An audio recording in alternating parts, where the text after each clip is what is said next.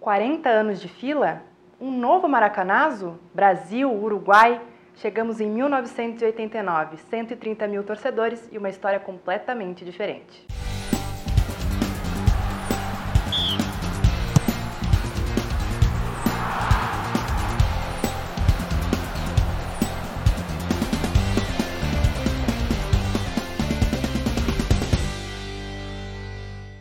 Comemoração aos 75 anos da CBS, o Brasil sediou a 36ª edição da Copa América em 1989. Todas as 10 seleções da Comembol participaram.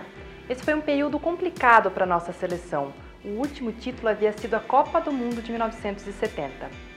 Se formos contar apenas a conquista continental, a distância é ainda maior, 40 anos do último título sul-americano. Fazia tanto tempo que nessa última vez o torneio ainda era chamado de Campeonato Sul-Americano.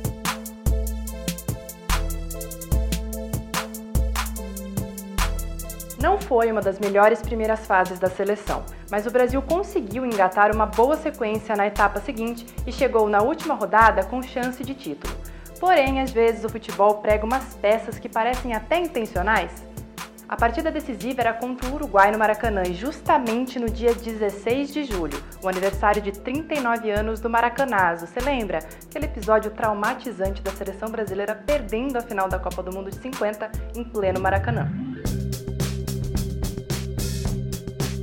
Segundo matéria da Gazeta Esportiva de 15 de julho de 89, quando definido o cenário para a última e decisiva partida da última fase, os jornalistas uruguaios já começavam a criar aquele clima de rivalidade. Nem mesmo deixaram o ex-goleiro Barbosa esquecer do que aconteceu na final de 50.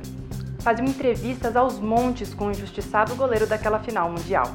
Mas os jornalistas brasileiros também respondiam à provocação à altura ao lembrarem de quando o Brasil eliminou o Uruguai nas semifinais da Copa do Mundo de 70, como mostra também a matéria A Vingança de 70 na Gazeta Esportiva de 16 de julho de 89.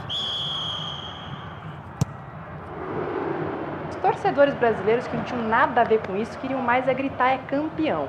Por isso, fizeram a parte deles ao lotarem o Maracanã com mais de 130 mil torcedores, o maior público registrado na história da Copa América. Embalados pela atmosfera do estádio, a seleção foi para cima, mas encontrava um Uruguai firme e batalhador.